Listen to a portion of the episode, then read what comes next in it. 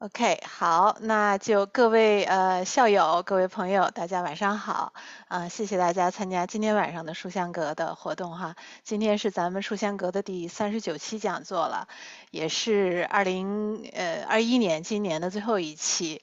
呃，今天晚上我们开讲的王云师妹，大家就都不陌生了，我想，所以我也就不再过多的做介绍。那么王云师妹呢，曾经在之前的三次讲座当中，给我们带我们去过非洲，去过南极。啊，今天晚上呢，她会带我们开车一路向北，啊，去北极圈那边看看。嗯，我听说加拿大是北美唯一可以驱车就开车进到北极圈的国家，不知道是不是呃事实哈？啊，反正等一下，呃，王云师妹就会跟我们讲。那么那个那里边到底有什么不能预期、只可预见，然后可以吸引着王云这位喜欢冒险的 灵魂到到那个地方去呢？所以让我们就来听一听王云师妹怎么说。那我现在就把麦克交给王云师妹了哈，请。好嘞，谢谢师姐，也非常荣幸哈，在我们那个最后一期今年的书香阁能够做分享。那我现在先 share 一下我的 screen。哦，我看一下，在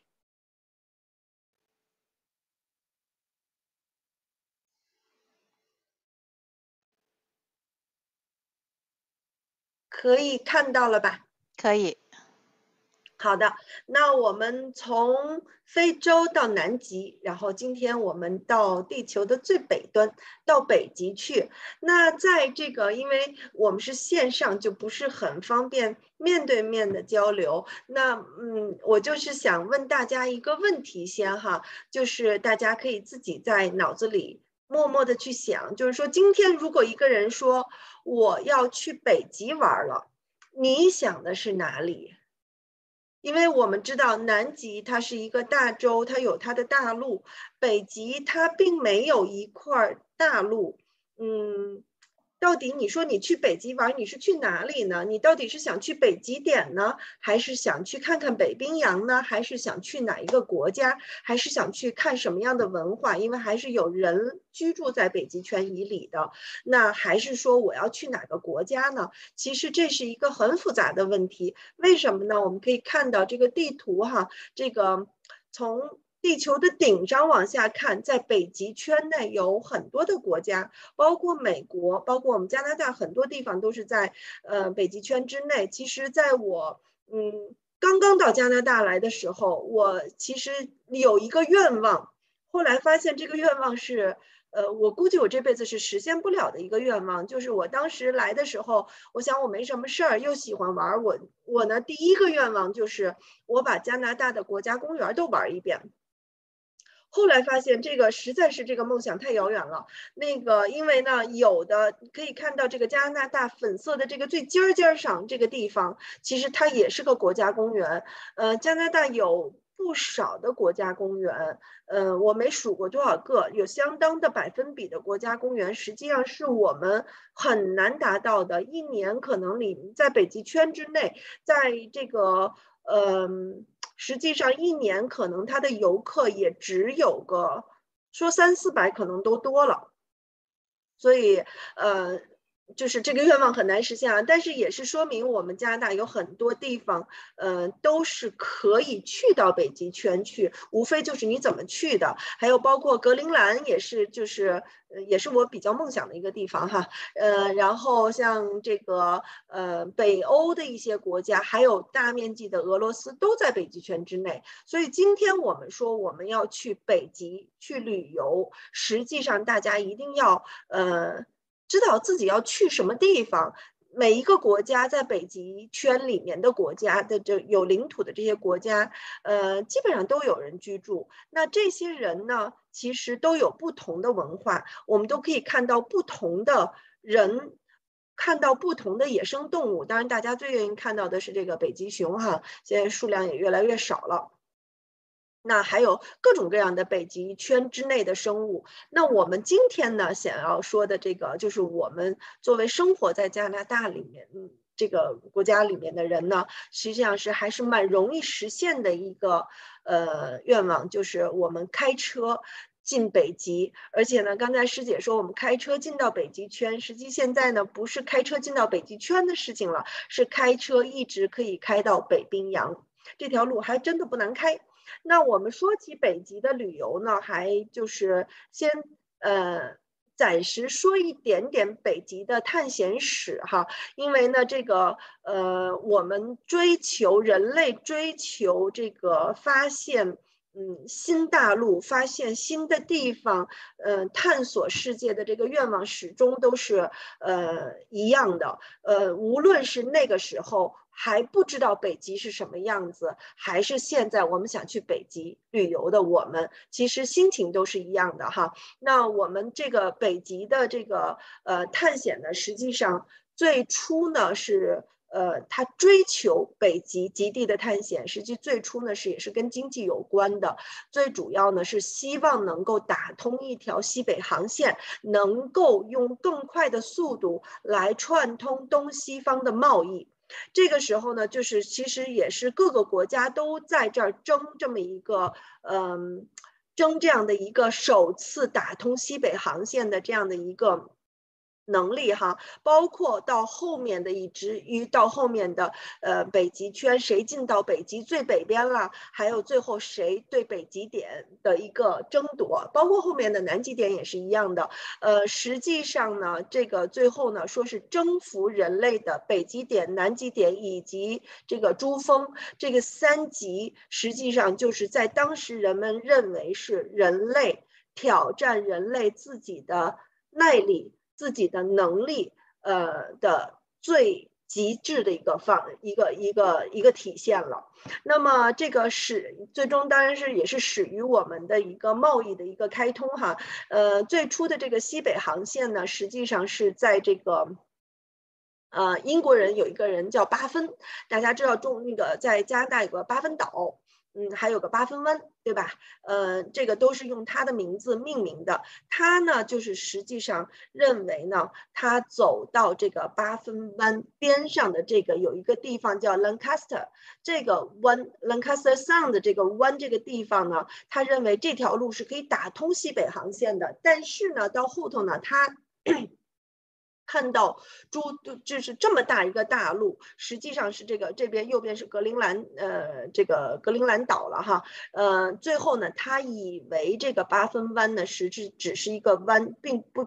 并不通向北极，所以呢，他就认为啊，这个西北航道并不存在，就放弃了。但实际上，当时他如果是从这个八分湾继续往上走，实际上是有可能第一个打通这个西北航道的。但是呢，很可惜，当时呢，他就回回去了。那实际上，我这个在这个谷歌地图上下了的这个这个呃这个地方，大家也可以去找。实际上呢，它这个下面这个点 Lancaster Sound 的这条这条通道，大大概是三百二十公里长。呃，它底下这这一个地方，我看看能不能画一下。呃，底下这一个岛这一块儿。就是我们的八分岛，呃，那呃，整个呢这个湾呢是我们的一个八分湾哈，嗯，那么他也当时也就是到了这个这个地方，然后呢，在这个争夺西北航线的同时呢，实际上呢还有一条航线。呃，是争北争夺东北航线，虽然没有西北航线争夺的那么激烈，但实际上呢，呃，在欧洲的人还是希望通过呃俄罗斯呃北边的这个呃通过这个这个西伯利亚上面的这个海，能够呃也走通一条东北航线，从而打通一个贸易的通道，包括跟中国的一个贸易。但这时候呢，在这个一五九四年的时候呢，荷兰人。巴伦支他就呃确信他发现了他走通了，发现了这个东北航道，非常非常的呃这个呃有信心宣布哦，我我打通了一条东北航道，同时呢我们可以跟呃东方做做贸易了，做呃做生意了。那所以他在一九呃一五九五年就第二年的时候，他就运了满满的船的呃几船的这个物这个货物，他开始出发从这个俄罗斯这块儿。往中国去，最终呢还是无无功而返。是为什么？在这个 Kara Sea 这个地方，大家也可以去地图上去找这个地方，呃，叫卡拉海。Kara Sea 这个地方呢，实际上是常年的海冰特别严重的地方。每一次大家都是在 Kara Sea 这块儿，呃，就是被海冰阻止了。那实际上他又返还之后也返回到这个东北航道，就是他曾经想走通了，为什么还还是不行呢？但是最后在第三次探索东北航道的时候，他最终还是病逝了。所以呢，这样呢，呃，大家都认为，由于 Kara Sea 的这里面的海冰，呃。阻止，所以东北航道也是非常虽然存在，但是是一个嗯，不是一个能够常规走的航道，是一个非常难以逾越的困难。这个时候呢，实际上，哎呀，大家一直还是在探索，但是始终没有找到这么一条航线，直到一九零五年。一九零五年，实际上是这个呃，挪威人阿蒙森，阿蒙森实际上也是这个呃首次到达南极，首个到达南极点的这么一个探险家哈。挪威人阿蒙森，他最终呃，由于他在这个呃北极圈里面，他跟爱斯基摩人生活了两年，学会了如何呃。运用这个爱斯基摩人，同时也就是我们说的因纽特人，然后呢，同时呢，最主要是依靠他们的这个狗拉雪橇，如何驾驶这个呃雪雪橇狗，呃，掌握了各种各样的技能，嗯，最终呢，他呃成功的打通了西北航道。那么他当时也是说，就是呃很多人就是其实保暖是一个非常重要的一个因这么一个呃。在极地探险史上是非常重要的一件事情。那很多人用了各种各样方法的保暖，最后呢，他也是发现，说是如果你在这个北极圈里面不穿，不像爱斯基摩人一样不穿兽皮做的这样的一种衣服的话，实际上你是没有办法保暖的。这也就是变相说，他们当时打猎，呃，不仅是。不仅是就是满足自己的食物的需求，还有一个呃真正的衣物也都是来自于这呃这些猎物哈。然后呢，还有呢，在北极探险史上特别重要的一年，呃，也是呃。整个极地探险史上非常重要的一年就是一九零九年。其实这两天我也在看一本那个呃超越巅峰的一本书，是讲的这个三极的探险史，大家非常推荐大家那个看哈，也是很精彩，就讲了整个的这个极地的探险。嗯，那么在一九零九年的时候，美国人这个佩里率领队伍成功达到了北极点，他这个队伍呢一共是五个人。包括一个黑人，那他当时这也是他第三次，应该是这第三次冲击北极点了。他是呃，实际上是美国的军人，是获得了当时总统的支持，所以呢，他一直在军队里有这个带薪的年假来负责这个探险。嗯，这在当时呢，实际上也是符合一个。美国人的这种希望，他整个全民族希望有一个振兴，希望有一个显示他在全世界显示力量的这么一个社会背景在那里，所以呢，整个呃，包括他的这个呃皇家地理协会，包括总统都是在支持他的极地探险。呃，最终一九零九年，人到了北极点，那人类。到了最极点的之后，那北极对我们来说，你又有西北航道打通了，你又可以说是做生意了，呃，又可以那个呃，就是贸有贸易往来了，同时呢，又可以这个又有这个挑战又成功了，那么还有什么可挑战的呢？实际上到。人类抵达北极点之后，还有各种各样的第一次在北极，比如说第一次的飞艇达到北极点，第一次中国人是在一九五八年，是莫斯科的那个呃驻莫斯科的记者李楠第一次达到呃第一个达到北极点的人，包括第一艘破冰船到。北极点，包括后面还有第一个直升飞机到了北极点，等等等等，各种各样的一个呃北极的第一吧，这是现代的一个北极探险史了，就不像那时候那么辛苦了。但是现在呢，是一个科学技术呃比拼的一个时代了。呃，到后头呢，就是说这种第一呢，实际上也是呃越来越。容易命名了哈，因为有各种各样的第一。那还有一个很重要的一件事，就是跟我们今天讲的有关的，就是在二零一七年的时候，也就是在加拿大建国一百五十周年这一年，呃，开通了一条高速公路，从呃我们的白马，呃，一直开到了北冰洋。这条路叫 Dempster，这条高速公路。那这条高速公路的修通有什么意义呢？实际上，在北极圈里面生活的，呃，尤其是在北冰洋，我们叫它 Tuktuk 这个地方哈，生活的这些人们，原来如果要想，呃，开车出。来出到其他的城市，出来出北极圈，只能是冬天，因为加拿大北边，呃，有一条全球非常有名的公路，这条公路每年可能也不太一样，但是有人维护，但这条公路只有冬天，呃，存在，就是加拿大的 Ice Road。加拿大的冰路，冰路也是被誉为这个全球呃十大著名公路哈，呃之一。大家如果现在上网都应该可以看查查到 Ice Road 的这个信息。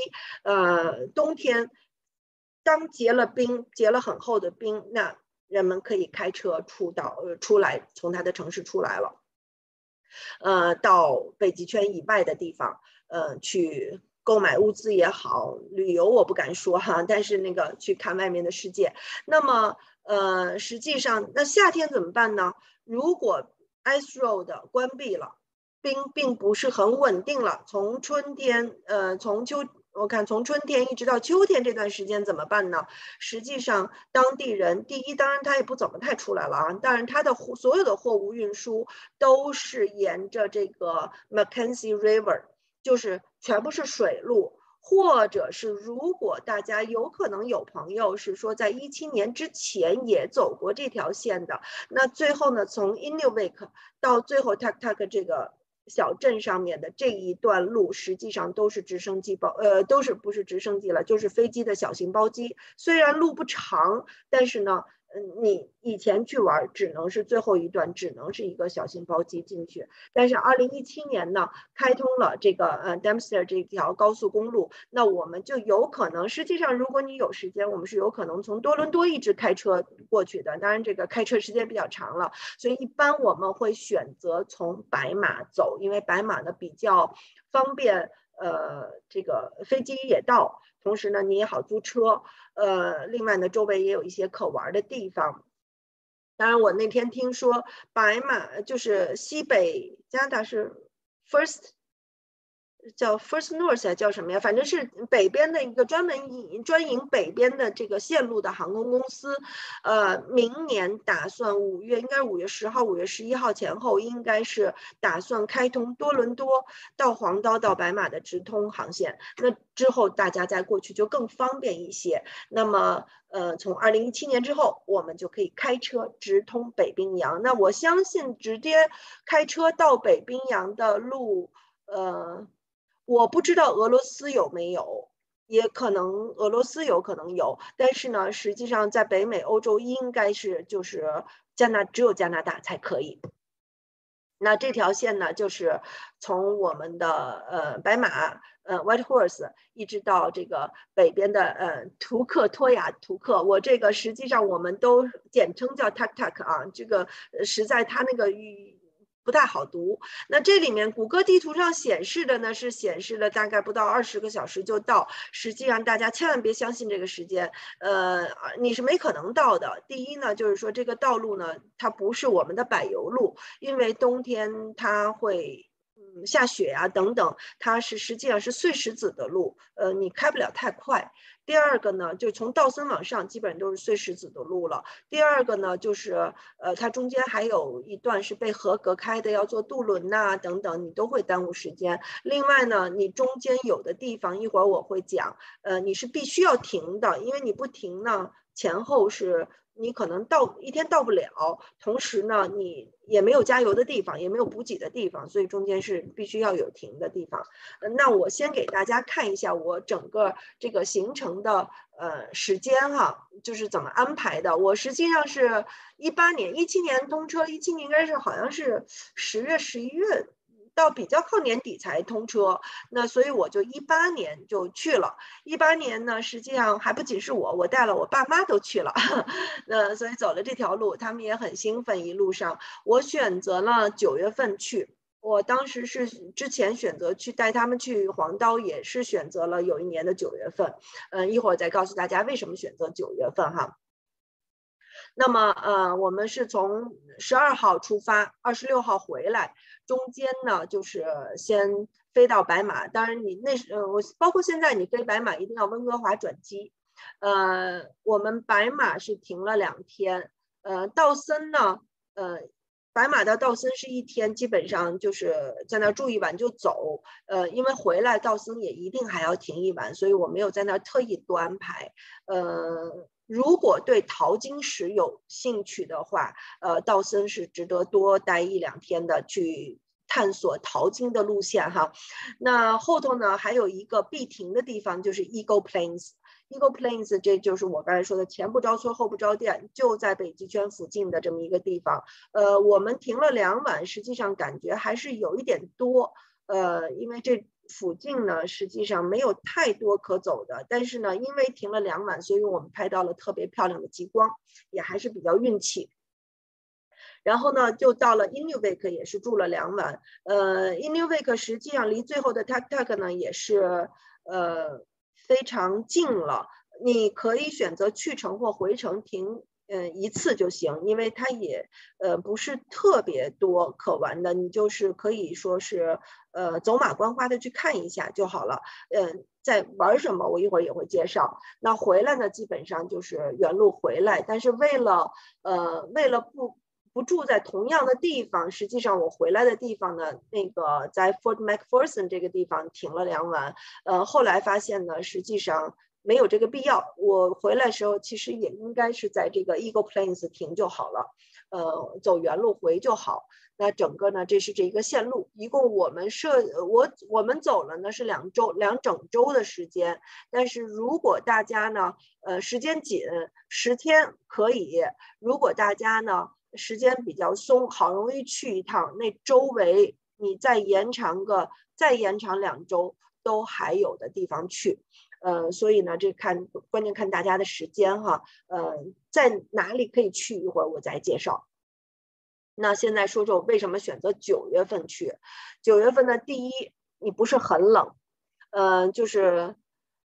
你基本上一件羽绒服，你是不会感觉到寒冷了，就是正常我们冬天的温度，呃，而且还不是很冷的冬天的温度，那零度上下这种温度，其实，呃，都还挺舒服的。第二呢，九月份九月中旬前后呢，是实际上你在这个玉空地区，还是可以看到非常美的秋色。这个时候的玉空的秋色，它并不是有红叶，呃，枫叶。它实际上是这个黄色的，就是金黄金黄的这个颜色，非常漂亮。所以九月份呢是可以，你去的时候，我们去的时候一路看的是秋色，等回来的时候就是很多地方就被白雪覆盖了，也很漂亮。嗯，所以呢，这个九月份还是挺好的一件事情。呃，时间。那另外呢，九月份开始有极光了，我们基本上这个一半的时间晚上都可以看到极光。呃，还是挺运气的。另外呢，这个道路也不是那么难开。呃，你真的是说到冬天的时候，还是呃有一定的道路上的风险的哈。呃，就是所以九月份呢，我认为是蛮好的一个去的时间。当然，你说我一定要去北极体验这个极地的这个极。极寒，那你冬天去挺好，冬天看更多的极光，嗯，对吧？呃，虽然没有秋色了，但是白雪皑皑一片，非常干净，也是可以的。呃，因为原来大家去走 Ice Road 也都是冬天走嘛，对吧？那么我们现在就一个地方一个地方来看，如果大家将来去那边玩，呃，都附近可以值得在哪停留，值得去哪里？呃，哎，好像是有朋友留言是吧？呃。我最后一块这样吧，我最后一块那个回答大家的问题，大家有有留言先留在留言框里面，然后我最后一块说哈。然后在白马附近呢，实际上大家如果去网上去看攻略，所有的这个攻略排名这个景点排名第一的就是这个翡翠湖，因为它的颜色是这个翡翠色的，对吧？很绿，很漂亮。呃，这是我去的时候，这个秋色还是这样子。当然这块的那个松树多一点，有点绿哈，但实际上很多地方还是都是这种呃金灿灿的黄叶子。那呃，实际上我呢个人觉得，你从白马往南走大概六十公里的样子，能到这个湖，就在路边儿。呃，我个人觉得呢一般般，这个湖也不大，很小，你愿意在湖边走一圈也可以。呃，但是呢。呃，我不知道为什么它排名第一。我个人，呃，你反正走马观花路过一下行，但是呢，也不是很值当的说一定要去玩儿。但是我个人觉得呢，那还不如更近一点的地方，叫 Miles Canyon。这个 Miles Canyon 实际上它这个峡谷反而比这个小湖还好看一点。它毕竟是个峡谷，而且在里面 hiking 也不错。同时呢，实际上我是，呃，呃，Miles Canyon 我是看好了两个地方。呃，这个前景还不错，因为我摄影嘛，所以我是想，如果那天晚上有极光，我倒还是呃可以在 m a s Canyon 去拍极光的，还是挺好的一件事儿。但是后来最后没有去的原因呢，就是哦，也忘了跟大家忽略一件事情，就是大家如果要是去北极，实际上走这条线想看极光的话，实际上可以要看一下你的日历。嗯，尽量避开八月十五，因为我就赶上八月十五了。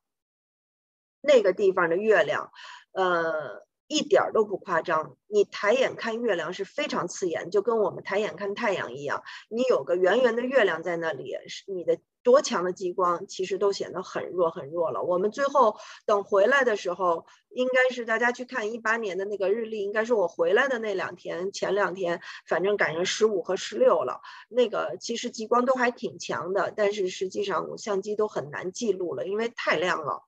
嗯。那当然呢，这个在白马呢，就不用特意花时间去，但是呢，呃，有一个地方呢，还是要看一下，因为它就在室内，就在这个呃玉宫河边儿，这个就是呃，它有一个蒸汽船，这个蒸汽船呢，实际还是非常有纪纪念意义的，它也是这个加拿大国家的历史遗迹，呃，因为呢，这个呢，蒸汽船是实际上原来是白马和道森之间的。最主要的一个运输工具，大家也知道，道森是一个呃淘金的之城，呃，那那时候无论是那种木材，还是这个呃黄金，还是人等等工具，很多都是通过这个水路运到道森的。所以呢，这个后来因为这个呃。这个高速路的修建，慢慢慢慢的，嗯，改游轮，游轮都做不了了，最后就就关掉了。最后呢，就是现在，呃，就在这个玉空河边，在市市内，它那市很小，嗯，最后是这个变成了一个历史遗迹，大家可以去看一下。那白马呢，我我是个人很喜欢泡温泉的一个人哈。那白马呢，也是一个这个附近的温泉也还蛮多的，嗯，但是呢，就是。有名的可能也就是一两家，大家可以在那个我没写出来，但是大家呃开车可能要个要一点时间，呃可以回来的。我们是在回来的路上，呃路过白马，第二天要走了，然后回来呢去泡了一个温泉，嗯还不小，那个露天的，挺挺舒服的，就像一个游泳池一样，嗯在一个比较寒冷的这个。这个温度下去泡温泉很舒服，所以白白去白马还是要泡一下温泉哈。然后呢？在白马附近还有什么地方可去？如果呢你时间紧，十天就不要再想了。但如果你时间松，实际上或者是说你单独再有一个行程到那边，都可能就是说再做一个行程，就是克鲁瓦尼的国家公园。它从白马呢往西开，呃，大概两个小时就到。过了这个海恩斯 Junction，海恩斯呃 Junction 应该应该就就是就没多远了。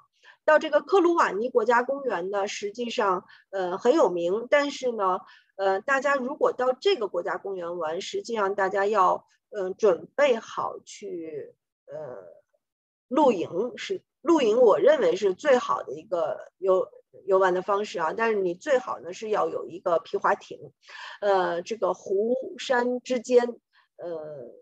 没有船，你只能在边儿上看，就没太大意思了。它是但是它是一个皮划艇，包括呃这个 hiking 和风光摄影的绝佳地方，但是一定要往里走，光看光靠开车是你只能是走马观花了。呃，那这里面呢，这个克鲁瓦尼亚国家公园实际上是北美的第二高峰，也是加拿大的最高最高峰。洛根山在这里，它是它在它的最呃左左下角，就是最靠最靠美国的边上。呃，可以看到这个，实际上这个克鲁瓦尼国家公园，我也是画一下。这个克鲁瓦尼在这儿哈。嗯，国家白马在这个地方，克罗瓦尼国家公园和这个美国的这个呃，应该是圣伊利亚斯吧，我看不太清楚。还有包括美国的这个冰川湾国家公园，以及这个是 B.C 省的一个省立公园，这一系列的公园，因为它的大面积的冰川的存在，呃，实际上它是世界自然遗遗产之一。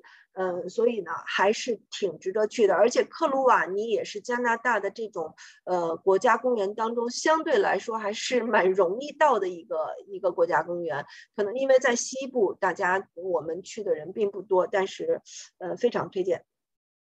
呃，可以跟这条线走，也可以单独再去一趟。这是克鲁瓦尼。呃，那这个附近还有一个直升机做航拍的一个，就是或者说直升机带你游览的一个呃小公司，也坐个直升机上雪山上游览，也是赶上日出的时候很漂亮。那么从白马出来，我们就往道森走了。道森呢，实际上是一个曾经在整个呃西北地区最繁华的一个城市，但是现在只有一。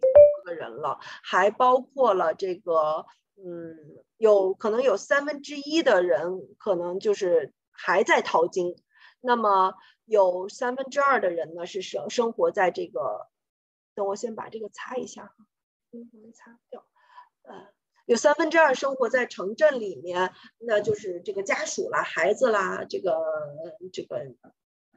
是在照顾家庭的这一这一这一方人，无论是男女哈，那一般是女生是在城市里照顾孩子，呃，那它称被称为这个北方的巴黎，特别繁华。一会儿给大家看个照片就知道当时有多多少人在那里，就是因为在这个一八九六年的时候，实际上在这个克朗代克河附近发现了金矿。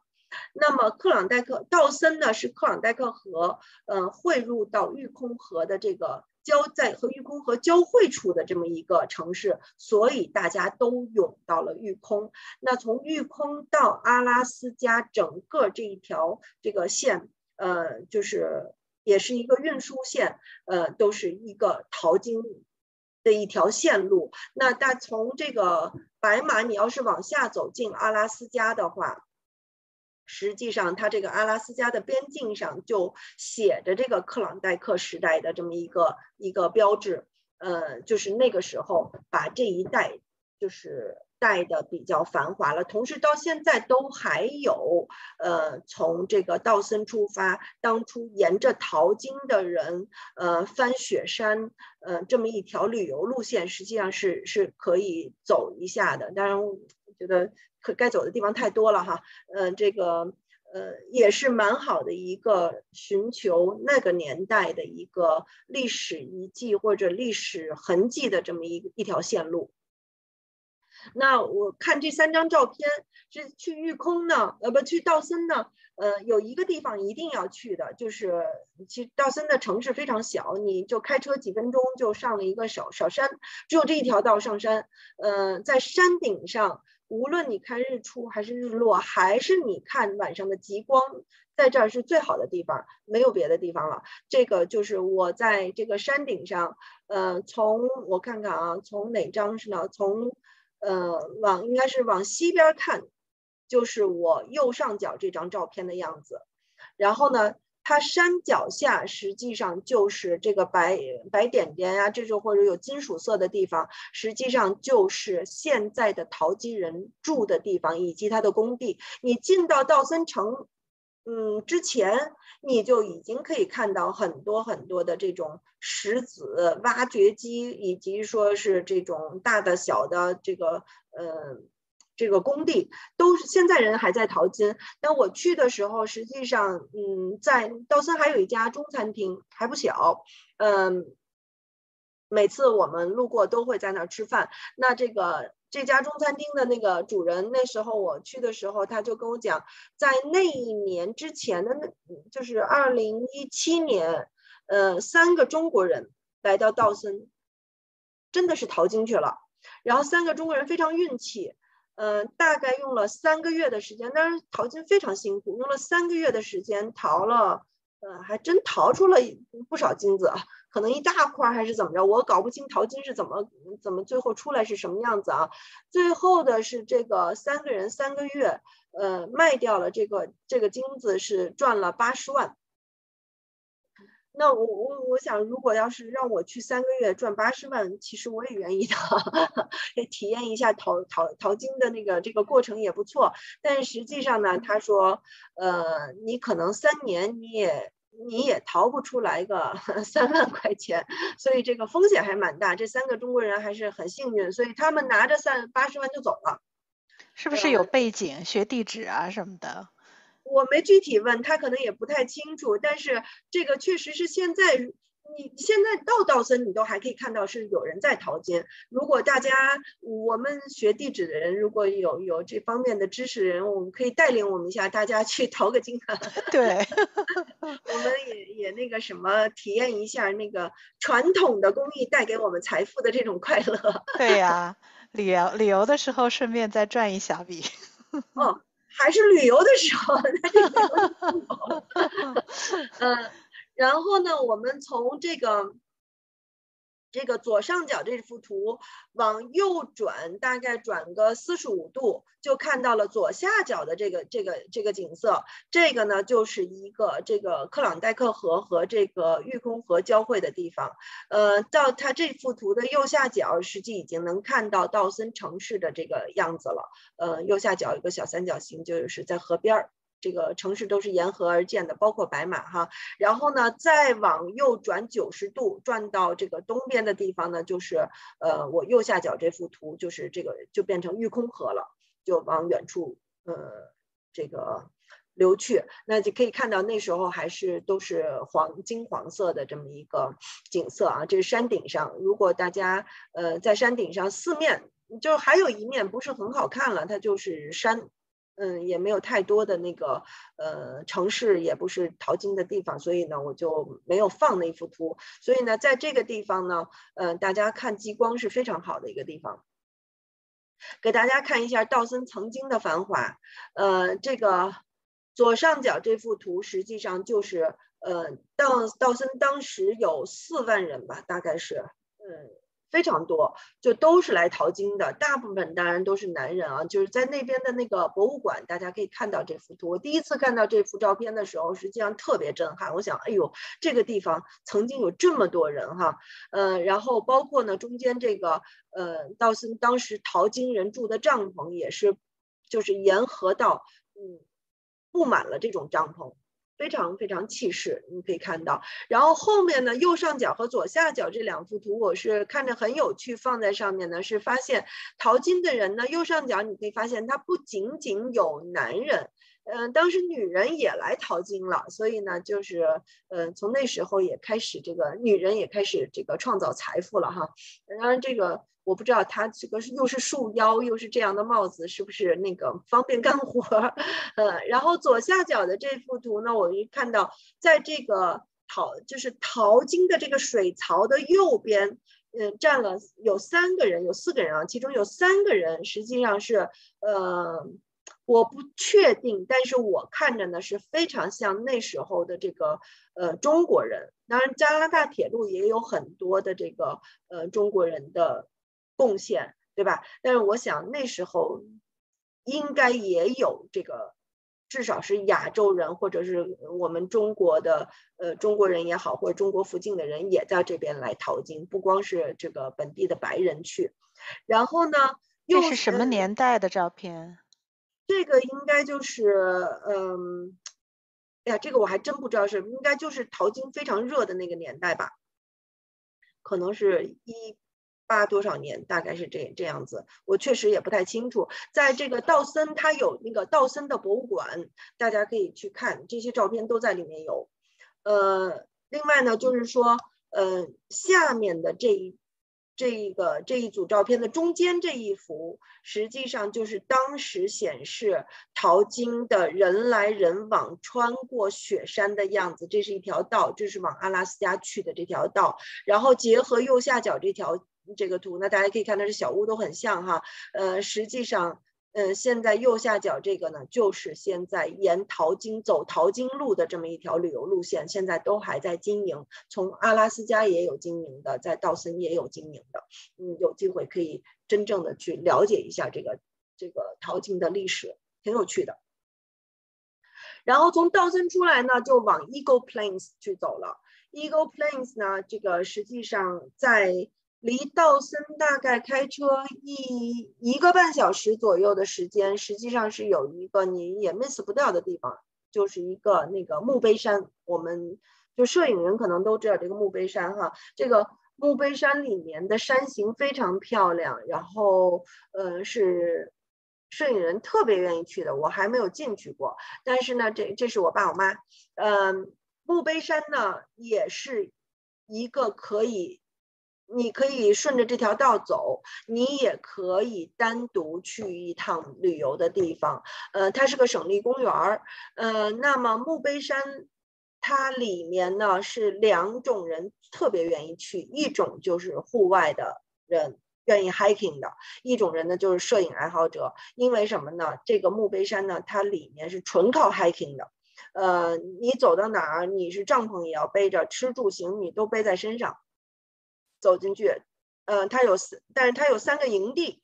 这三个营地呢，实际上说是营地，它就是在这三个地方呢，给你在这个呃地面上铺了三块这个。木板呀，甲板呀，你是你可以不睡在地上，你愿意睡地上也行。但是呢，它给你搁在这个木板上，你露营的时候你就没那么潮嘛，对吧？你会舒服一点。嗯，就是这么一个概念。那这里熊也很多，他们露营的时候，呃，我有很多的朋友都都已经去过墓碑山了，就是主要是拍照去了。他们就是你晚上一定，他有那个杆儿，一定要把你所有的食物都吊到杆儿上去，不然会有熊。那么，呃，现在呢，好在呢，就是从道森有直接去把你直接放到营地的这个直升机运输的直升机，呃，应该也价格呃小贵，但也是可以承受的。具体多少钱呢？嗯，大概一个人好像是一千多块钱，好像是一千多块钱。呃，如果我你。几个人一起包个飞机，可能还价格还会更便宜一些吧。它嗯，可能它落在应该落在三号营地旁边，大概六百米的地方。你呢，就是怎么把它把你所有的物资都运上去了，你这样就比较舒服。呃，三号营地、二号营地离得比较近，到一号营地中间就有。六公里的路了，你从要营地搬营地，你就自己就要扛着这个呃自己的所有的吃住行去走了。所以呢，有的人如果他们摄影的人不愿意说那么辛苦呢，就基本上就不走一号营地了。当然也是三号、二号比较漂亮了。那我去的时候呢，大家可以看到，在墓碑山的这个牌子底下，我爸妈。呃，照相的时候都还是一片秋色，是那边的秋色。等回来的时候，左下角这条路就是路过墓碑山的时候，就已经是就白雪皑，特别漂亮。下雪以后，真的很真心很漂亮。所以呢，这个墓碑山呢，也是呃强烈推荐大家去的一个地方。那我呢？呃，因为我墓碑山没去过，没走，没往近走，我呢就借云曼老师的几张照片来给大家展示一下。呃，那这个上面的，这是他拍的日墓碑山的日日出日落，我分不清楚，呃，很美。那下面呢是墓碑山做的这个拍的极光，呃，是是在营地拍的吗？还是在那附近？嗯，是这样子。呃，你。一般来说呢，他会就是说你在营地附近了，呃，他的营地呢应该都还漂亮，但我不确定他是几号营地，他一共有三个营地，二号、三号离得比较近，呃，一号就像我刚才说的，离那边有六公里。那么跟大家也讲一下吧，也有一个小故事。左下角的这这个照片啊，大家可以看到，就是说，哎，正好那天非常幸运的这个这个。嗯，极光和山形配上了，对吧？上天上就是非常配上了。那地下呢？呃，实际上是一片乱石滩，对吧？呃，有那个溪流往下流，但实际上这个溪流呢，只有左边一条线，中间一条线，右边这条线实际上是没有的。没有的呢，但是呢，你就感觉说是，嗯，白天因为风光摄影，白天是要去踩点儿的嘛，你晚上要拍极光。那踩点儿的时候，你就会发现，如果没有右边的这这条溪流呢，它实际上是，呃，你这两条线是很难指向我这个山尖儿的，对吧？大家有一个引导线的指引，从构图上就失去了一个平衡。那么这条呢？右边这条溪流呢，实际上是白天拿铁锹挖出来的。哇！为了让它平衡，白天就干活吧，你就弄一个那个呃，弄有一点点反光也好看啊，对吧？它实际上底下就是个指引线。如果大家想象没有右边的这一条线，那这个是不是就右边就黑乎乎的，就少一块东西，就不平衡了，不好看了？这也是一个这个小故事哈。嗯。嗯，这是云曼和麦克阿达姆斯一块去的时候拍的。呃，那么到 Eagle Plains 的这个地方呢，呃，实际上就是，嗯，他到就到了北极圈了。这个地方呢，这个离北极圈，你在你住在营地，你再往嗯北边开，住在这个小小这个 co 也不叫烤腿这个小的 lodge 里面吧，那个往北边开个十来分钟。嗯，大概就到北极圈这个标志这个地方了。呃，这是我们当时我带我爸我妈还有另外的呃三个人，三个朋友一块儿去，呃，一块在那儿合了个影。那么，呃，这个地方呢一定要讲一下，Eagle Plains 呢这个地方就是我说的，你必须要停，呃，因为呢，而且你必须要增加补给，你车从上一站。呃，你从道森是开不到下一站的，呃，下一站无论是你是一个小镇，还是说到那个 Inuvik 中间是没有加油站的，所以只有这个地方有加油站，而且呢，它中间要不然公里数太长了，你这个一天很难到，所以这个地方呢，呃，必须要住，但这个地方要住呢，只有这么一个，它是叫 hotel 一个地方啊，实际上就是看我左下角照片，就是这么一排房子。这个地方，我一路上你订房子一定要先订这个地儿的房子，为什么呢？第第一你是必停的，第二呢就是这个地方就这么一个地儿住，呃，同时呢，他这个地儿住的地方呢，他还经常会被一些地质勘测和一些科考的人员给占了，呃，他可能不全占，留几个房子，你多几个人订他就订不到了，所以呢，这是你一定要先订这个地方的这个这个酒店哈。它叫 Eagle Plains Hotel，应该是叫这个名字。然后呢，呃，定好了它，你再根据它来定其他地方，其他地方都有选择。然后呢，你在这个地方呢，实际上你可以看到，呃，这个在这个北极圈标志两边，尤其是在它这个标志后面，实际上你往远走，你 hiking hiking 就可以上远处这山了，虽然也不高哈，这个路呢。也不难走，但基本没有人走。这地方还真属于这个世上本没路，你走的人多了才能出路。现在走的人太少，还真没路。但是呢，我们呢确实没有走多远就回来了。两个原因：如果你真想 hiking，呃，要带熊喷，这个是我确实一路上没有做好准备的地方，我也不敢让大家。我你给大家可以看到，去的人年龄都不小了，我不敢让大家 往走太走太远了，呃，因为这附近熊还是蛮多的，我们在路上开车都有碰到过。呃，另外一个呢，就是呃右下角这图，这个这个白花花的哈，乱七八糟的这个草，我为什么放这么一张照片呢？我这一脚踩上去，然后当地人跟我说，这个植物长了好几亿年了。长成这样，然后我又把脚缩回来了。那我想，我这一脚要给它踩坏了，这好几亿年白长了，对吧？我实在是不忍心，嗯，也不太清楚当地应该是什么，什么什么东西长得快，长得慢，这个这可能懂植物的人会会比较清楚吧。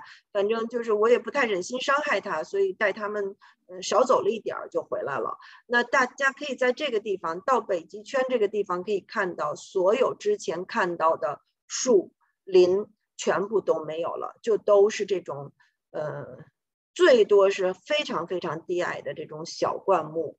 呃，一点点，再加上基本上都是这个贴着地面长的这些植物了，花草，这个已经已经是完全进到了这个北极的这种生态环境里面去了。这是到了北极圈，然后呢，在 Eagle Plains 这个地方呢，晚上，呃，往北开也是大概十几分钟的地方，有一条河，这个也是玉空河的一个，嗯，这应该是玉空河还是这个？Mackenzie River 啊，我基本上它是一个支流，这个支流呢，呃，河边是你可能拍极光最最好的一个地方了，因为它比较有有河有倒影，同时又有这个呃有一点前景哈，然后这个河这这个。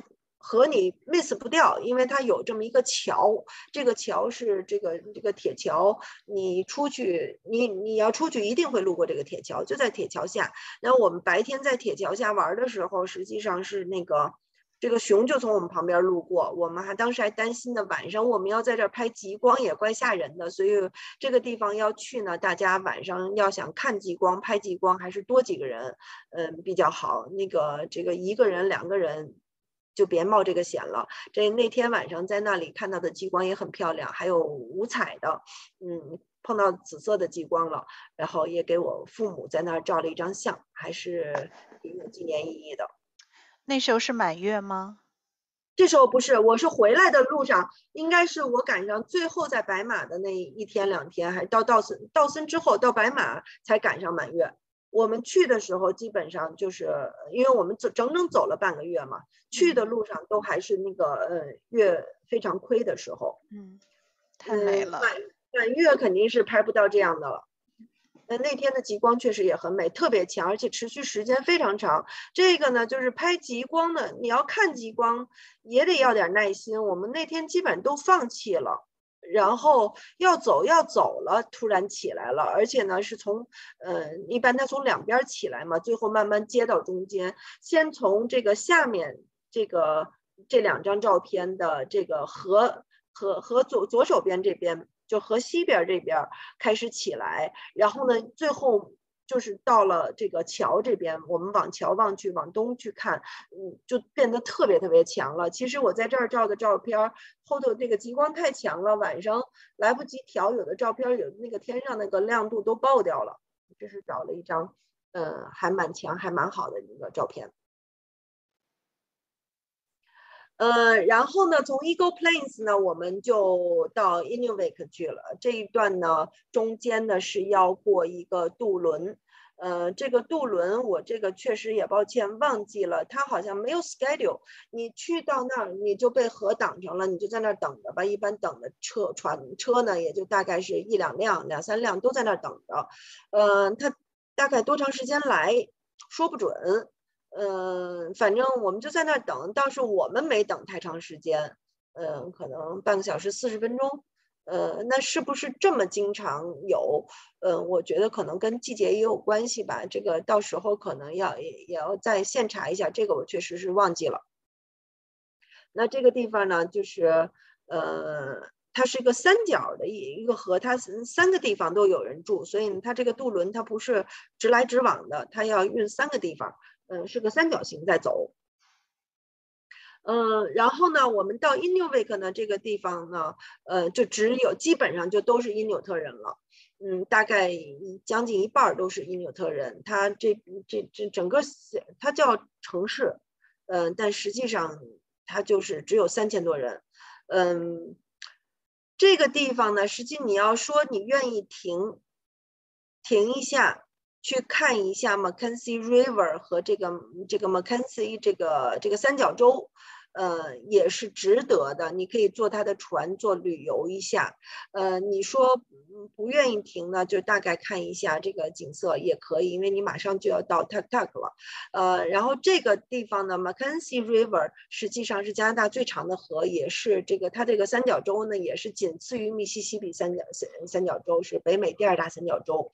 呃，它这个你可以看到，这个 Inuvik 周围全是。密密麻麻，在这个呃河河道上都是岛，都是一块一块的，或者是有冻土等等。呃，这个地方这条河呢，实际上是起源于我们黄刀的这个大农湖。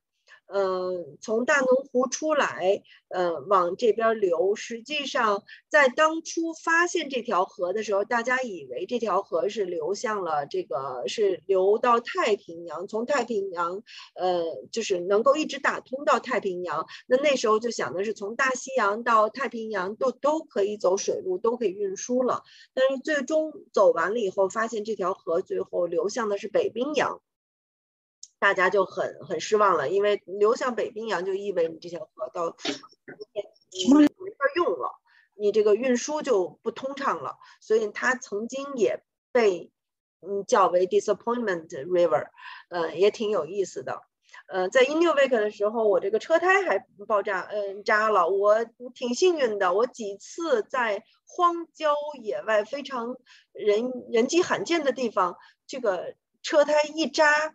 旁边就是修车铺，我 我已经碰到三回这样的事情了。我这车，我是一次是在那个呃，从温哥华到这个 Jasper 的路上，在山里开了好几个小时之后，突然间刚刚出山，我的车就车胎就爆了，结果旁边就是一个小镇，一个。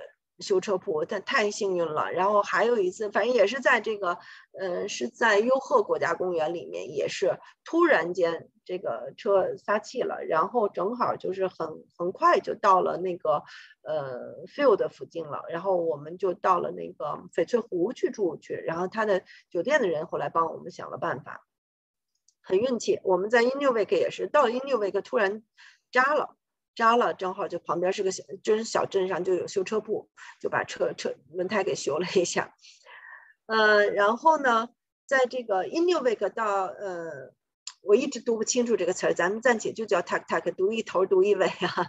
那个，呃，这个到这个小镇呢，实际上开车一个多小时，应该不到两个小时就到了。就到了，到了这个镇就到了北冰洋，这是加拿大人类居住的陆地上最靠北的一个小镇了。这个小镇只有大概八百多个人。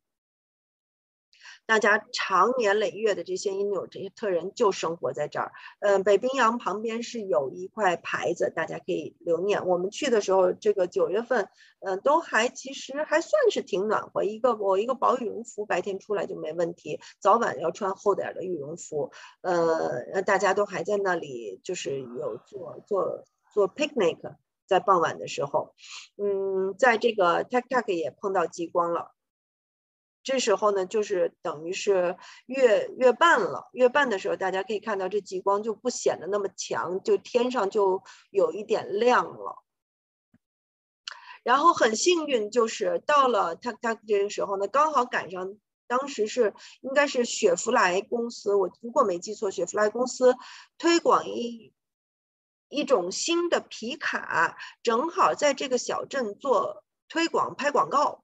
然后给这个小镇一年一度在夏末的时候刚好有一个聚会，嗯，正好是给他们赞助，就大家一块儿去聚会，一块儿吃餐吃饭，整个社区的一个嗯聚集，就是可能社区三分之一的人都来了。那在这个里面呢，其实也是实现了我此程的一个呃愿望，就是我这一程呢，大家可以想嗯看一下下面的这个。这个左下角，包括右下角的这个女生在负责盛的这个这个吃的这个橘黄色和白色相间的这一块一块，像我们杏仁豆腐似的那种哈，这个这个食物是什么？大家可以猜一下。这是我这一路上其实我还蛮想吃的一样东西。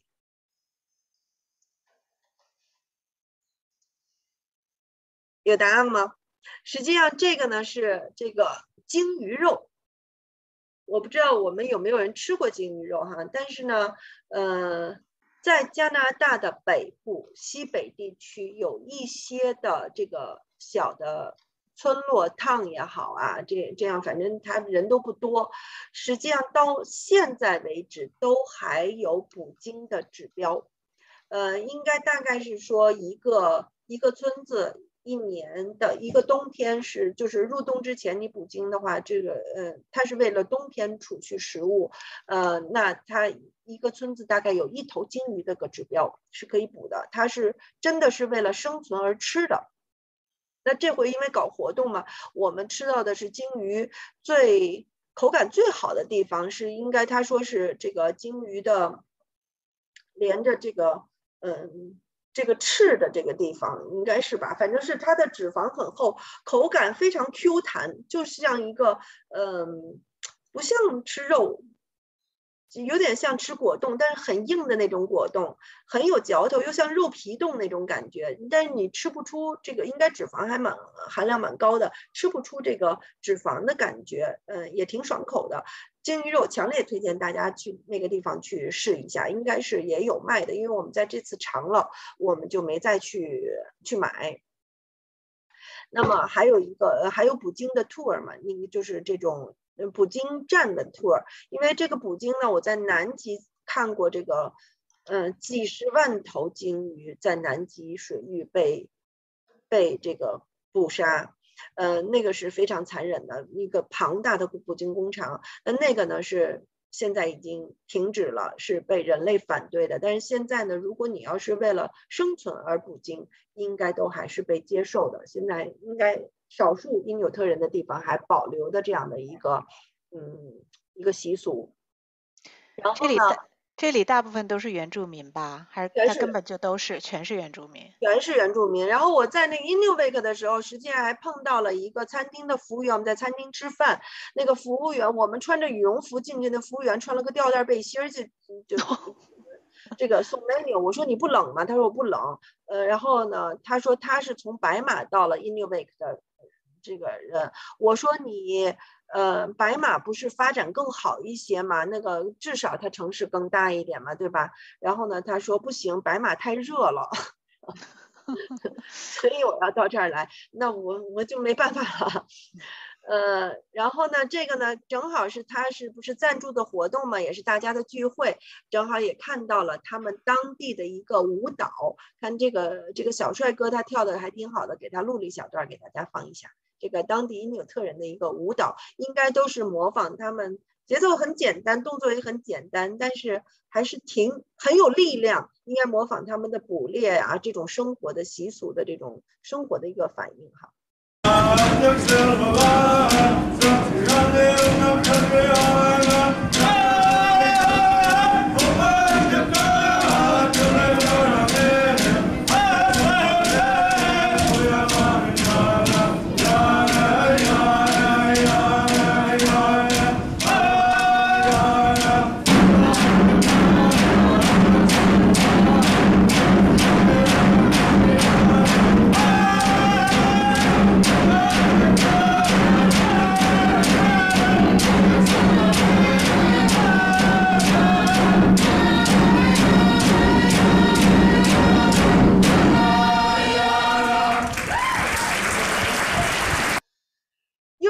跳舞这男孩子，当时我们还以我还以为是高中生呢，就是我觉得跳得很漂亮，在他们当中应该是很帅的一个男孩子。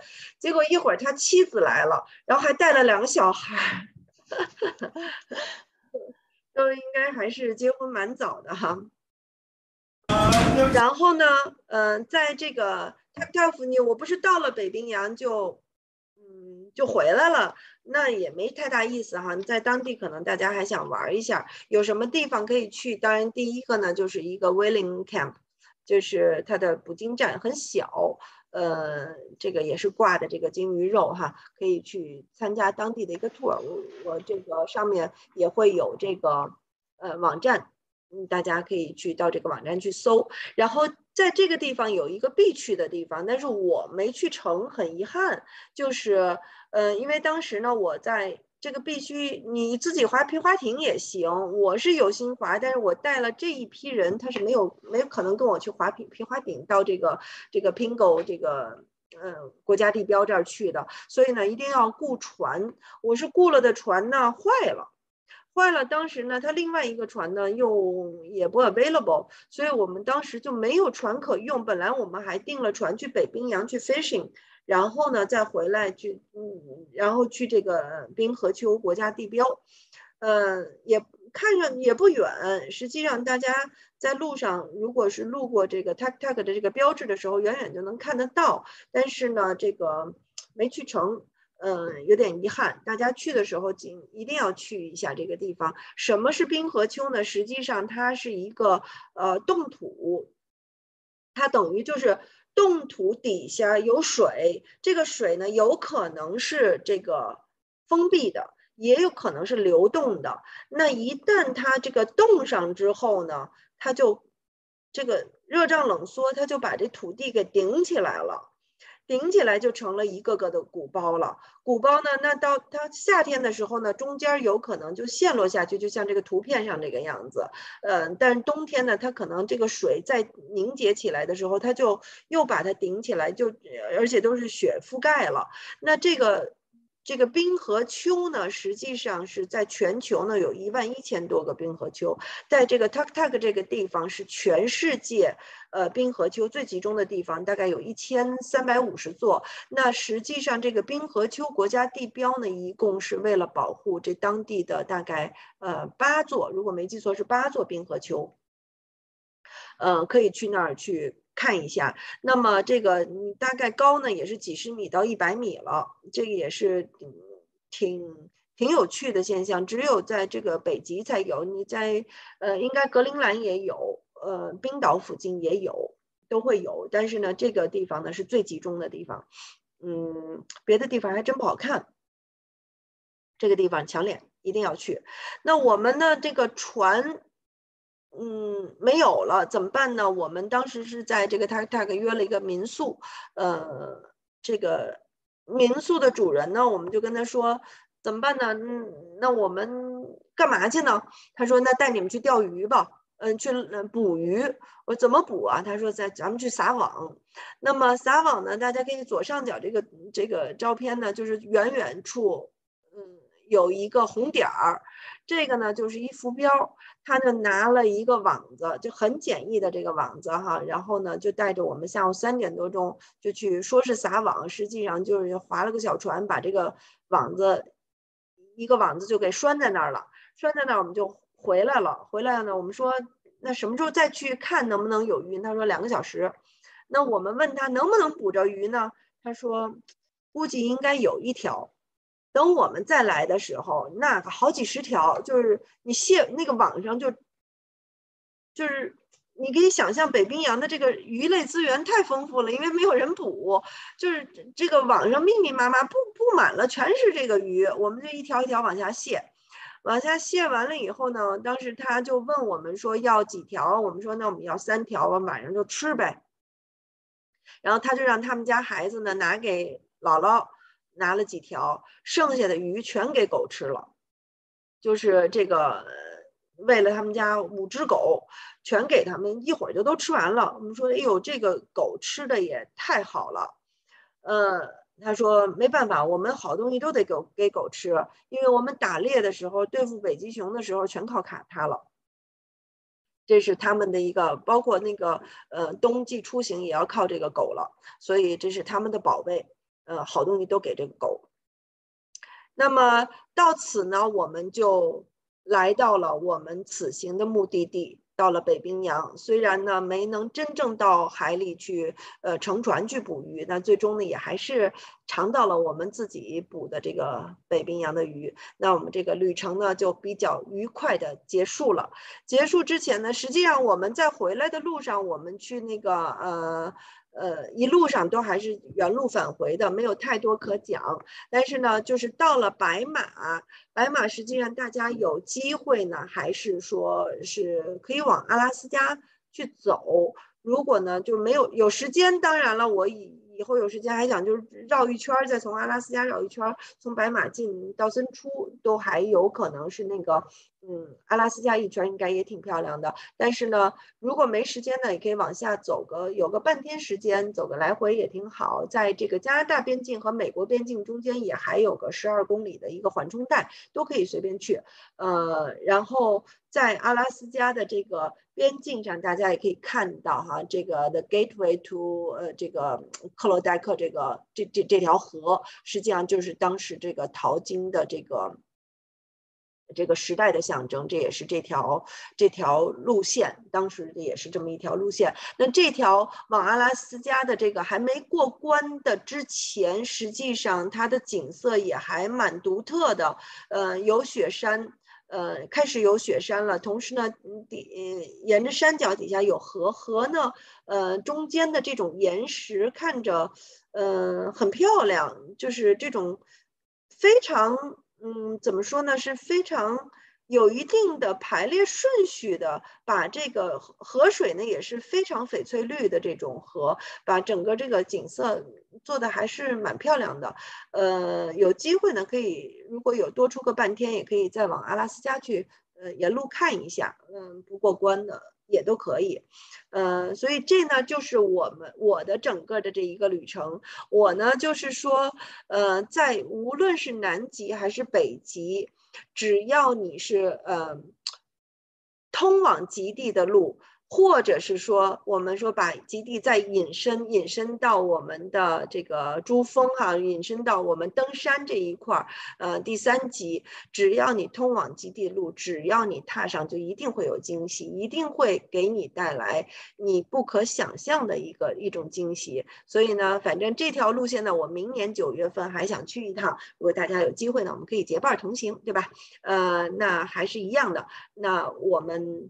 呃，有个我有个视频号水云间二幺八，呃，以及这个那是主要是放我的视频的，以及呢我们旅游背后的一些故事，包括一些攻略呀等等的，包括一些摄影的信息，呃，和我的一些。出行的信息都会放在我的微信公众号，呃，行社水云间。如果大家有机会呢，就是感兴趣可以关注我一下。那今天的分享呢就到这里。那我现在呢先把这个 PPT 先关上，呃，然后看看大家好像有有一些留言有没有问题哈。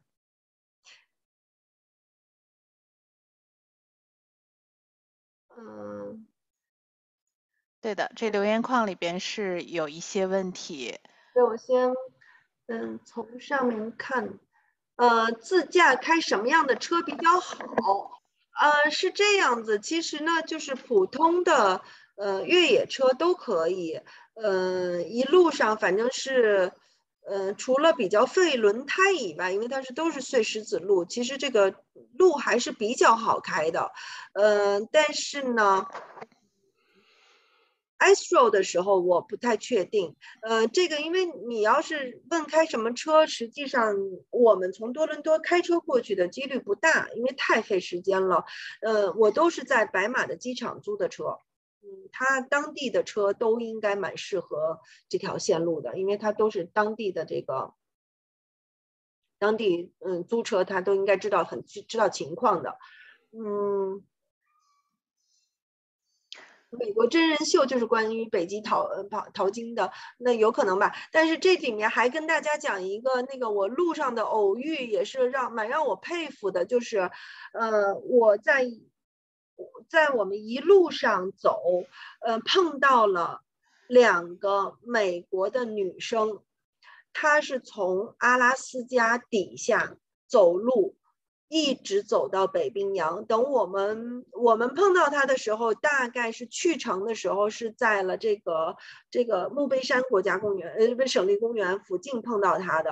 哎呀，这个两个人自己改装了一个，就像我们那个手推车一样，但是它是四轮的，把他的帐篷啊什么都都都放在里面。他一路走走多远，他就住在路边儿，就是搭个帐篷就住，一直等我们往回走的时候。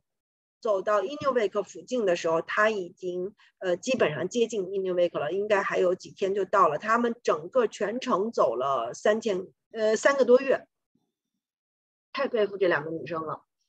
呃，然后嗯，一千多是人民币还是加币？肯定是加币。你是说直升机吧？那肯定是加币。呃，人民币这边他也不收啊。啊，还有王王云师妹，您刚才说的是有关那个北极探险的那本书的书名叫什么？等我，我我去拿给大家看哈。OK。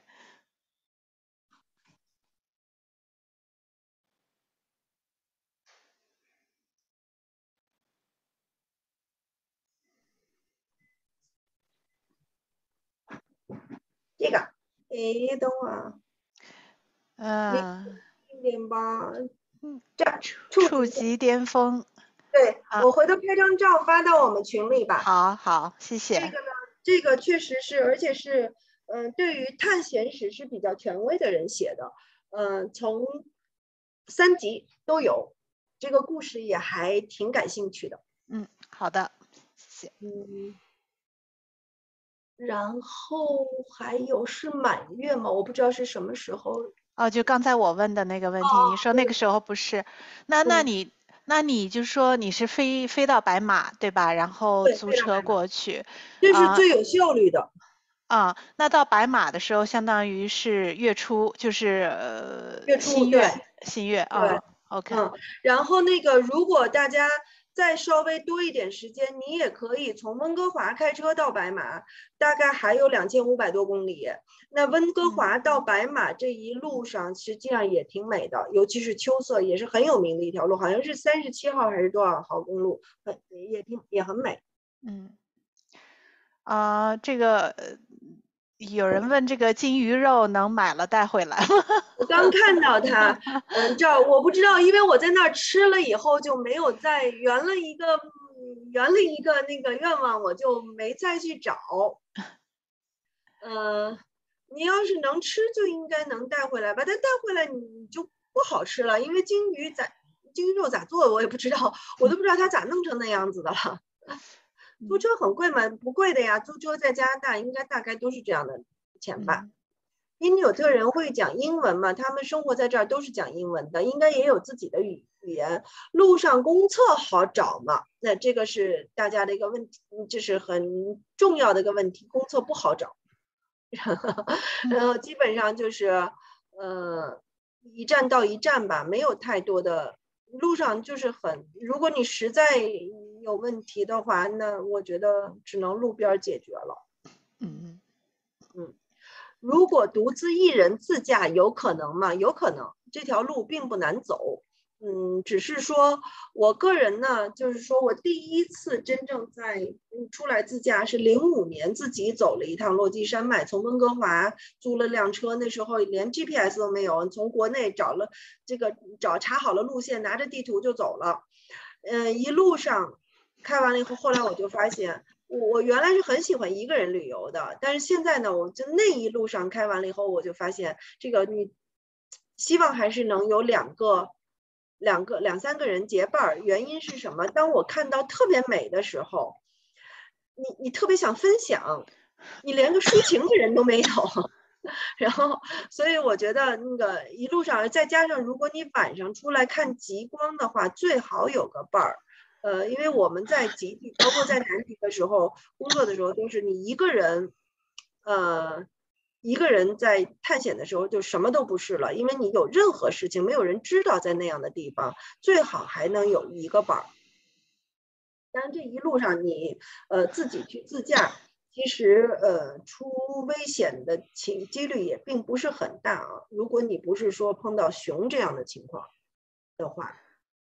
路上车坏了，有救援服务吗？连个信号都没有。呃，你只能等这个过往的车能够给你带个信儿，给你拉到别的地儿，你再去找，嗯，找救援的来。这个路上车真坏了，真不行。所以我当时呢是，呃，我到哪儿，其实我爸我妈都还是说我我开车带着他们去，我只有这条线又。叫了一个朋友，他们又开一辆车，我们是两辆车搭伴走的，就是 in case 路上有任何事情，你至少你不用等其他的车，你自己可以一辆车先跑到前面哪个城市去叫救援，因为路上是没有信号的。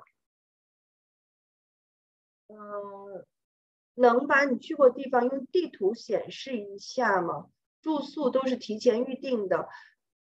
呃，旅游需当地旅游需要提前预定吗？你如果呃旅游可能需要提前预定，包括你可以去这个这个 Whaling Camp 呀，包括你可能要做一些，如果是在 Mackenzie River 上，如果要是想要游船的话，呃，我刚才的 slides 上面都有把这个。这个网址放在上面，大家如果看回放，可以跳到那一那一页去看一下那个网址。然后呢，住宿一定要提前订。这个地方如果没有住宿的话，你那你叫天天不赢，你这这真的是没有地方去住的。嗯，去过的地方用地图显示一下。实际我在那个也是分享的那那那个第一页的时候，实际上把各个地方的它就是个地名儿。我可以把这个地名再打到群里，都可以把这页发到群里也可以。整体的费用大概是怎样？大概一个人，嗯，下来，呃，四四千加币左右吧，上上下下的大概是这样子。呃，具体也没有特别算，但是呢，在加拿大入反正我们是做了半个月的旅游，大概大概一个人大概四千加币吧，差不多。差不多。半个月四四千也差不多，也不算太贵，不算太贵。嗯，就是其实，在加拿大你到哪旅游，差不多都是这个这个数，对吧？嗯，它没有太大的差价。但是如果你要坐直升机啊什么的，嗯，可能还会再增加一点费用吧。嗯，哎，Starlink 说不定真真能提供一些信号呢。我特别等那个 Starlink 呢，因为那个 Starlink 不是不是那个呃。要出一款手机嘛？什么对对对，那个手机它不是 自动接在 Starlink 吗？如果那个要是出手机出了，我肯定第一个买，因为那它就解决了全球直播的问题。对。哎，那个王医师妹，你在北冰洋那个地方的时候，有没有见到就是 Northwest 呃 Passage 的 cruise？我听说那边没有见到哈，我听说那个沿着那个我还挺挺期待的，做一次那边的 cruise。嗯。那可能是在更更呃更东边一点的地方，就是我们的更靠东才才能在这个地方应该没有。哦，对对，可能那个没有没有港口在那儿停啊。对，不在这边。然后，嗯，孩子能去吗？多大年龄以上的孩子可以去？我觉得这条线其实孩子都可以去。嗯嗯，也。就跟我们说是去露营，多大孩子能去一个概念，就是说只要别太小了。但是这条线其实 challenge 并不大的。嗯嗯，这好像是我们留言区大家的一些问题。对，那明年你要是准备去的话，也是是同相似的路线呢，还是要呃不同的路线？是准备也是自驾？明年应该是相似路线，我会想我想组一个，就是说呃小小的视频团。嗯，也是一样的，六到八个人。因为本来呢是想从这个走阿拉斯加再回来，但是呢，现在这个疫情这样子，咱先别设计太远了，就加拿大境内还靠谱点儿。也是差不多时间吗？差不多时间，我现在不能确定具体的时间的原因呢，就是说我现在不确定，呃，非洲哪天回来。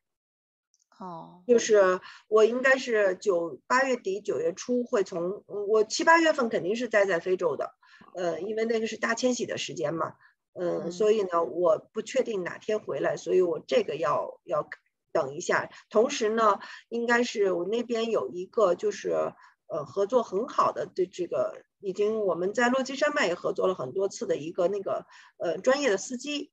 呃，他呢可能会在之前会跟我们阿刘老师去那个墓碑山去带这一个一个那个摄影团，所以我要等那一个人他们的团是什么时候结束，我也要问一下，因为我考虑到如果是说大家都是一大半去玩没问题，如果我要组织起来的话，呃，最好还是有专业的人干专业的事儿，大家万一出了什么事儿，嗯，安全第一，对吧？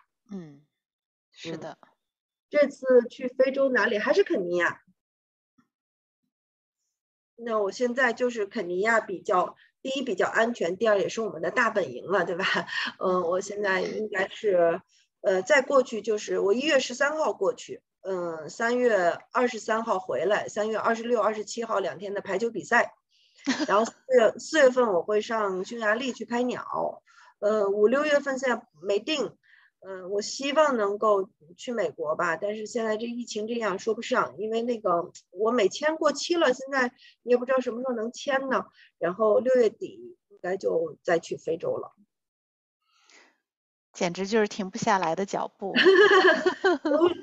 什么叫我怎么老出去玩？这是我工作呀，我的工作就是一边玩一边拍摄呀。嗯，太好了，带着大家一起。Dream life，我希望明年年底能够。现在我们在排南极的班儿，去年也排了，但是今年就没走成。嗯，然后我们我希望明年十一月份、十月十十月、十一月再把落基山脉的这个摄影团带完了之后，我希望十二月份能够上上南极嘞。都已经有两次没去了，嗯，我我都我我爸我妈也要去的。希望那个时候真的疫情能够 缓解很多，然后能能继续到南极去哈。毕竟到南极还要经过很多国家，比较困难的一件事。你可以直飞阿根廷，但问题是现在那个什么呀，那个呃，全球进出都不是很方便，对，也是是个麻烦。今年我们四艘船已经 cancel 了三艘嘛，只有一艘，一艘还走了一半就也停了。啊，现在现在有这个朋友说拉个微信群，这个微信群是想去非洲呢，还是想去呃北极呢？呃，不用拉微信群了吧？那个 我的信息都会放在我公众号上，行摄水云间。对，那个大家关注一下。大家关注这个王云师妹的公众号，还有视频号，对吧？那个里面信息都会有。嗯，我我刚做了一个总结，我这还看到我今年一共做了一百条视频。我觉得还还蛮自豪的，很厉害。昨天昨天数了一下，做了正好一百条。Busy bee，很厉害。啊，那那特别好。我们现在还有问题吗？其他的在线的校友和朋友？要是没有的话呢，我们就特别再次感谢我们的王云师妹啊，给我们带来这么这么精彩的讲座，啊，所以我们真是很幸运啊，有王云啊在我们这个校友群里边，而且他是我是上周才问他能不能帮我们做这个讲座，他马上就答应了，就给他很短的时间，他都几乎没有考虑，所以非常感谢，嗯。那么，对大家如果是有意愿，明年跟那个王云师妹去北极旅游，或者是到非洲，或者是到南极什么的，都可以跟她联系。嗯，我因为这是最后一期嘛，今年的，所以我还是想感恩这个过往这一年多哈，在这三十九期当中啊，分享过的每一位校友和朋友啊，让我们在这个疫情当中呢有所收获，也增加了彼此的一些了解。嗯，感谢这个徐伟琼师妹创建了书香阁，我们也希望她早日回来。嗯，还有其他的书香阁小团队的各位呃校友啊，包括敏华啊、那个张渊啊啊等等，大家一起努力，然后才使得这一期期的这个讲座能够呃精彩的完成。嗯，然后再再后呢，呃，最后就希望大家继续支持咱们书香阁这个小天地，希望大家这个有个快乐温馨的圣诞和新年快乐，呃，新年假期，咱们就 Merry Christmas 和 Happy Holidays。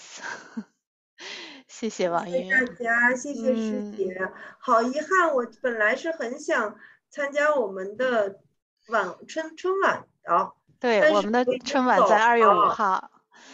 呃，我那时候在非洲，我就不确定是在什么地方，在什么，就是在干什么，我就不敢确定了。可以给我们录一段视频，然后呃，我们发在晚会上发发出来，然后也能知道当时你在哪里，好吧？好呀，好呀。OK，太好了。